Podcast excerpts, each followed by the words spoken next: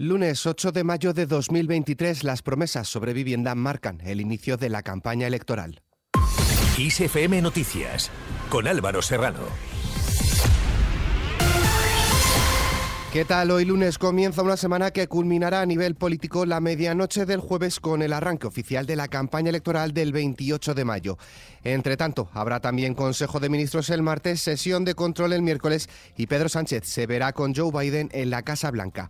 El presidente del gobierno, Pedro Sánchez, ha anunciado la aprobación de una línea de avales de hasta el 20% destinada a la compra de la primera vivienda para jóvenes de menos de 35 años y familias con menores al cargo. Por su parte, la presidenta presidenta de Madrid y candidata a la reelección, Isabel Díaz Ayuso, se ha referido a las viviendas de la vicepresidenta segunda, Yolanda Díaz, y a la candidata de Más Madrid a la presidencia regional, Mónica García, y ha sostenido que lo que ella quiere es que los ciudadanos vivan como los líderes de la izquierda. Van a intervenir la vivienda cuando quieran, incluida la del ministro de Sanidad, que hemos conocido que cuando llegó al cargo se acababa de comprar seis meses antes una vivienda, pero decidió utilizar la del Ministerio de Sanidad sin necesitarlo. Que tenga cuidado, que se la pueden expropiar sus propios compañeros de gobierno. Ojo, ahí lo dejo. Yo celebro no que tenga una vivienda, como si quiere tener cinco. Lo que quiero es que el resto de los ciudadanos vivan como los líderes de la izquierda si no se trata de que a los demás nos vaya peor, sino se trata de que a todos nos vaya, si nos hemos de igualar, mejor, como le pasa, por ejemplo, a la vicepresidenta con una casa de 443 metros cuadrados pagado por todos, o como la líder de Más Madrid, que cada vez que le das a actualizar a la página aparecen tantos pisos como los que promete Sánchez en su haber.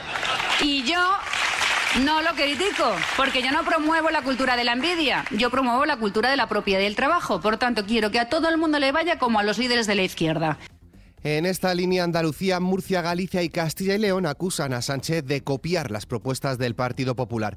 El presidente de la Junta de Castilla y León, Alfonso Fernández Mañueco, ha espetado al líder del gobierno, Pedro Sánchez, que ha vuelto a copiar tarde a las comunidades autónomas gobernadas por el PP con la creación de una línea de avales a través del Instituto de Crédito Oficial para garantizar el 20% de la hipoteca de una primera vivienda para jóvenes menores de 35 y familias con niños a cargo. Escuchamos a Borja Semper, portavoz del Comité de Campaña del Partido Popular. Son medidas que son de sentido común, que propuso Fijo hace 15, 20 días, y yo creo que es una buena noticia que el presidente Sánchez pues la copie y la vaya a aprobar el martes. Hay que decir las cosas como son.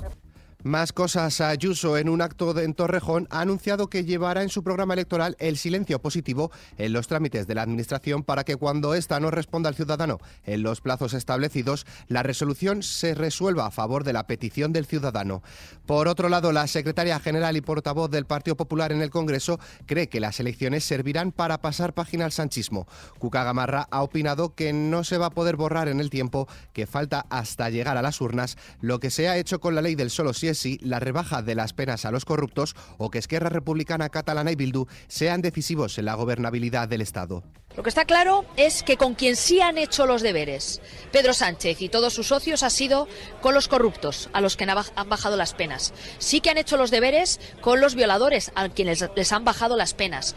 Sí que han hecho los deberes con Bildu, a quienes han metido en la dirección del Estado. Sí que han hecho los deberes con los independentistas, a los que han indultado pero con quien no han hecho los deberes es con los españoles que cada día están un poco peor.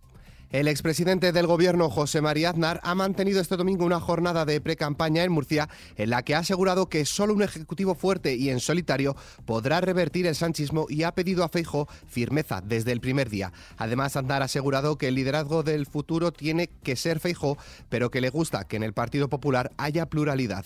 Y parece que las encuestas hablan, las publicadas hoy lunes por los diarios La Razón y El País, dan la mayoría al centro derecha en unas elecciones generales y en los próximos comicios autonómicos del 28 de mayo a la presidenta de la Comunidad de Madrid, Isabel Díaz Ayuso.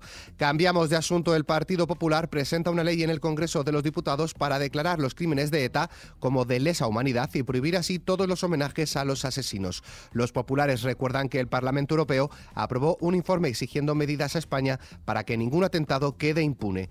Pasamos a hablar de movilizaciones y huelgas. Los sindicatos, comisiones obreras, CESIT, Unión Profesional y UGT han anunciado varias movilizaciones movilizaciones a partir de este martes, mientras que CESID ha convocado paros de media hora diaria entre el 8 y el 12 de mayo y protestas el 10 y 11 de este mes para exigir a la Comunidad de Madrid volver a implantar la jornada de 35 horas semanales para los empleados públicos frente a las 37,5 actuales. Seguimos con más huelgas. El Sindicato Español de Pilotos de Líneas Aéreas continúa este lunes la huelga indefinida en la aerolínea Iberia Regional Air Nostrum en todas las bases y centros de trabajo que tiene lugar también todos los viernes y que cumple ya su vigésimo primera jornada desde su inicio el pasado 27 de febrero.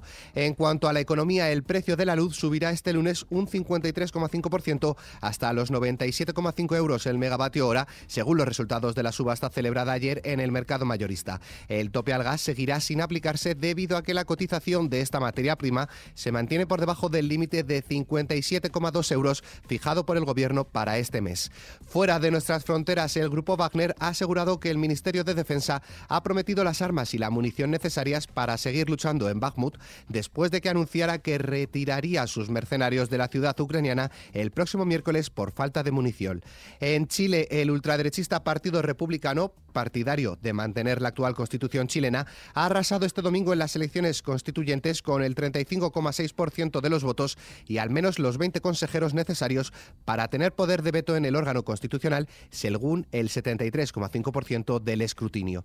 En Italia, la pequeña isla de Lampedusa ha vuelto a ser el destino de las barcazas de migrantes que cruzan el Mediterráneo tras recibir a más de 1.400 personas en las últimas 24 horas, un número que ha vuelto a saturar su capacidad de acogida. En total, casi 1.700 migrantes permanecen en el centro de acogida de su puerto, el cual tan solo tiene capacidad para apenas 400 personas. En cuanto al tiempo, durante la jornada se esperan cielos nubosos en el extremo norte peninsular, así como en Baleares, en las islas del norte de Canarias y en el estrecho, sin descartar alguna posible chubasco en el norte y Baleares. En cuanto a las temperaturas, las máximas irán en ascenso casi generalizado en la península, llegando a superar los 30 grados en el cuadrante suroeste. En el litoral mediterráneo andaluz se espera una bajada de las máximas y en cuanto a las mínimas, no se producirán grandes cambios.